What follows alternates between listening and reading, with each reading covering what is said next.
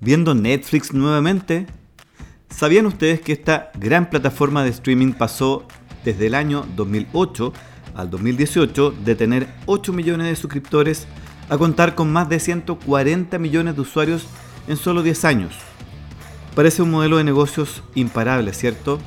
Pero ¿seguirá siendo el crecimiento una constante para esta aplicación?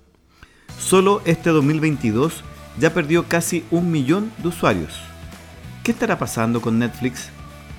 Bienvenidos a este nuestro sexto episodio de la segunda temporada de Marketing Coffee. Sírvanse su cafecito y aguántese de ver series un rato porque ya comenzamos.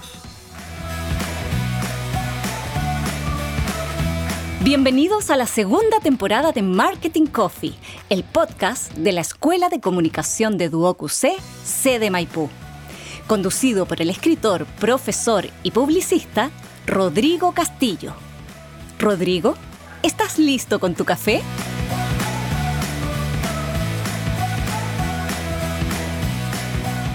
Por supuesto, Jopo, acá tengo mi café listo para comenzar un nuevo programa. Muy bienvenidos a este sexto episodio de la segunda temporada de Marketing Coffee. ¿Cómo están, estimadísimos seguidores del podcast?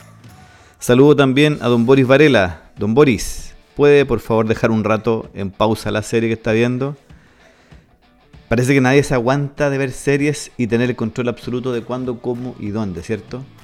Bueno, pero pasemos al tema que nos convoca este capítulo. Fíjense que Netflix en agosto de este 2022 fue superado por primera vez por otra plataforma streaming. ¿Cuál fue? ¿Saben cuál fue? Exacto, Don Boris, muy bien. Disney lo superó en cantidad de suscriptores. Y aunque la diferencia no, es tan significativa, 221 millones alcanzó Disney y en comparación con los 220,7 millones que tenía Netflix en ese mismo mes, pero lo relevante es que sí fue superado. Pero ¿cómo es que llegó a pasar esto? Habrían varias razones.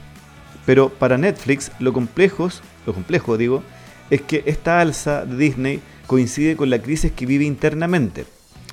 Partamos un poco recordando el modelo de negocio de Netflix para entender qué estaría pasando hoy. Netflix desarrolló su gestión comercial expansiva a través del modelo de suscripción. En el fondo, los consumidores pueden elegir cuánto pagar en función de la calidad del streaming y de las pantallas que pueden obtener de manera simultánea visualizando los contenidos. Además, desde hace poco Netflix nos permite visualizar películas y series de manera offline también. Con descargarlas anteriormente es suficiente. Pero no fue hasta el 2011 en donde la compañía comienza a crecer exponencialmente gracias a que apuesta por la creación de producciones de contenido original. Fue así que realiza el lanzamiento de la serie House of Cards, un complejo, interesante drama político dirigido por eh, David Fincher y también protagonizado por Kevin Spacey. Dos pesos pesados de la industria del cine claramente. Fue, sin lugar a dudas, una apuesta ganadora. Tampoco olvidemos que Netflix desarrolla largometraje, no solo series.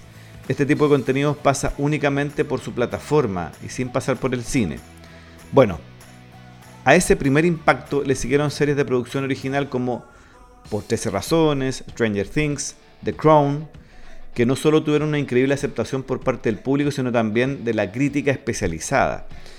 Todo este historial convirtió a Netflix en el líder absoluto en plataformas de streaming. Pero hay una regla empírica en el emprendimiento exitoso.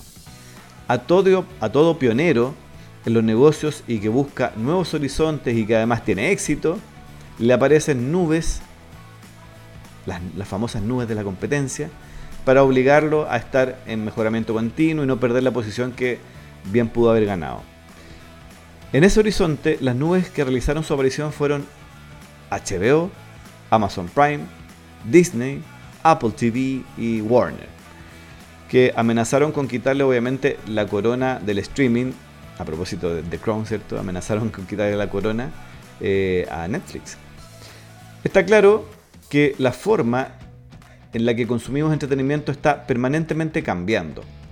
Ya no tenemos que consumir publicidad para ver películas o series, ni tampoco estar condicionados por un horario de transmisión.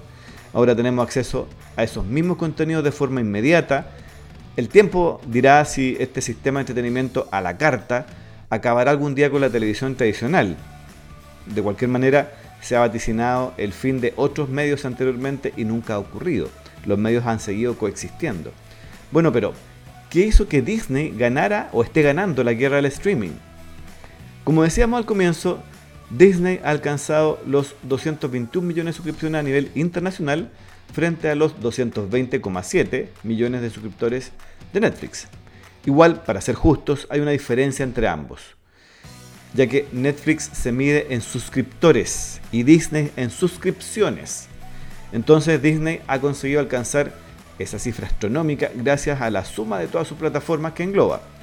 Entonces el detalle sería la suma de los 152,1 millones de suscripciones a Disney o Disney Plus los 46,2 millones de Hulu y los 22,8 millones de ESPN Las suscripciones a las tres plataformas han mostrado recientemente una tendencia ascendente, sumando 14,4 millones nuevas para Disney Plus, 6, no, 600 mil creo que eran, eh, por parte de Hulu y 500 mil de ESPN Plus, la misma nomenclatura.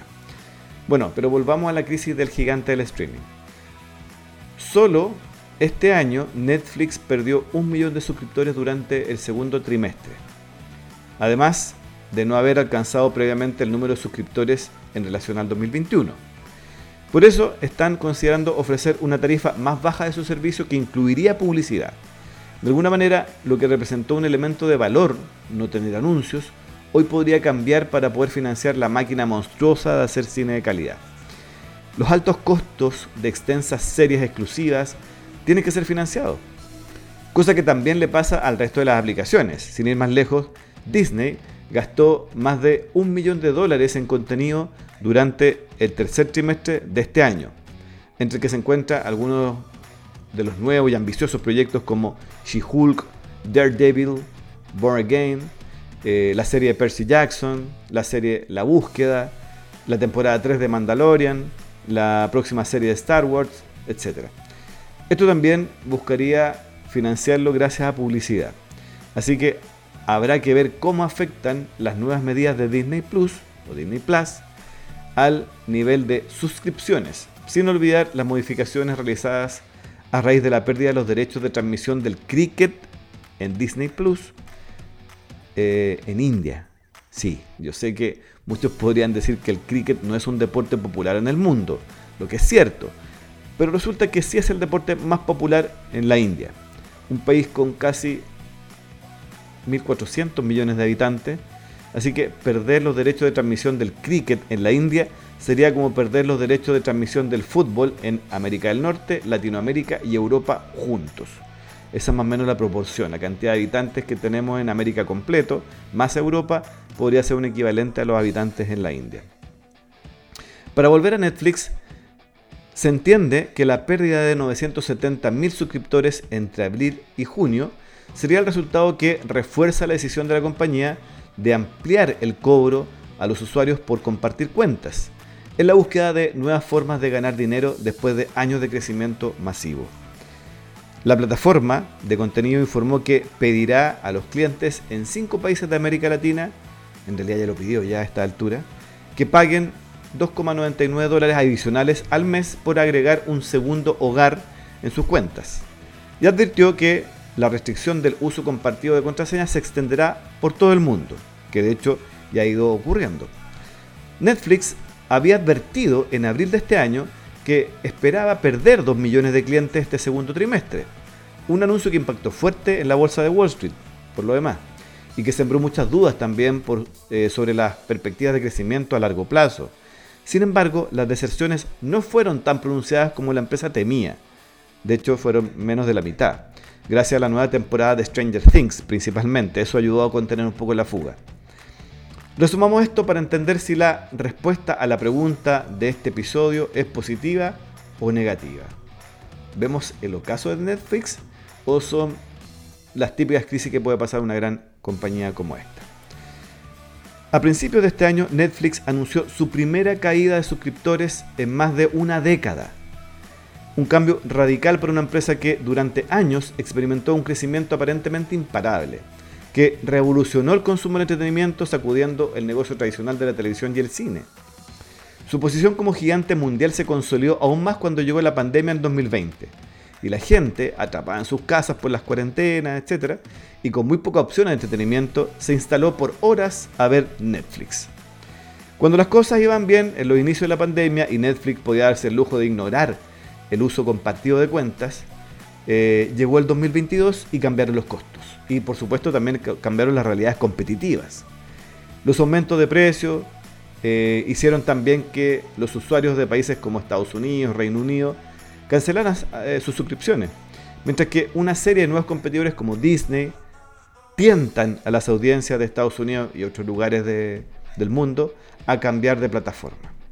Sin embargo, además de tratar de obtener más dinero de las audiencias existentes con las medidas enérgicas contra el uso compartido de contraseñas, Netflix ha, eh, ha dicho también que experimentará un servicio de menor costo que incorpore publicidad. Esto podría inyectar más recursos, disminuir los costos y traspasar eso al usuario, manteniendo la calidad de los productos audiovisuales y la frecuencia de producciones originales. De hecho, la compañía prevé que las nuevas incorporaciones de clientes entre julio y septiembre asciendan a un millón. Por otra parte, Wall Street espera 1.84 millones de nuevos usuarios para el último trimestre de este año. Ahora, cada vez que te pongas a ver Netflix te preguntarás, ¿cuánto tiempo más podremos ver series de calidad escuchando antes el famoso... Me despido de ustedes y tengan listo su café para una próxima oportunidad porque seguiremos poniendo un poco de marketing a su café en Marketing Coffee, el podcast de la Escuela de Comunicación de Duoc UC, sede Maipú. Recuerden seguirnos y comentar en Instagram, Compartan también desde Spotify si consideran que el contenido es de valor. Adiós y gracias por preferir nuestra cafetería podcast. Así termina un nuevo episodio de Marketing Coffee con Rodrigo Castillo. Esperamos que lo hayas disfrutado. Recuerda seguirnos y escucharnos por Spotify, Google Podcast o Apple Podcast. Síguenos también en Instagram y comparte nuestros capítulos en tus redes para que nuestra comunidad siga creciendo.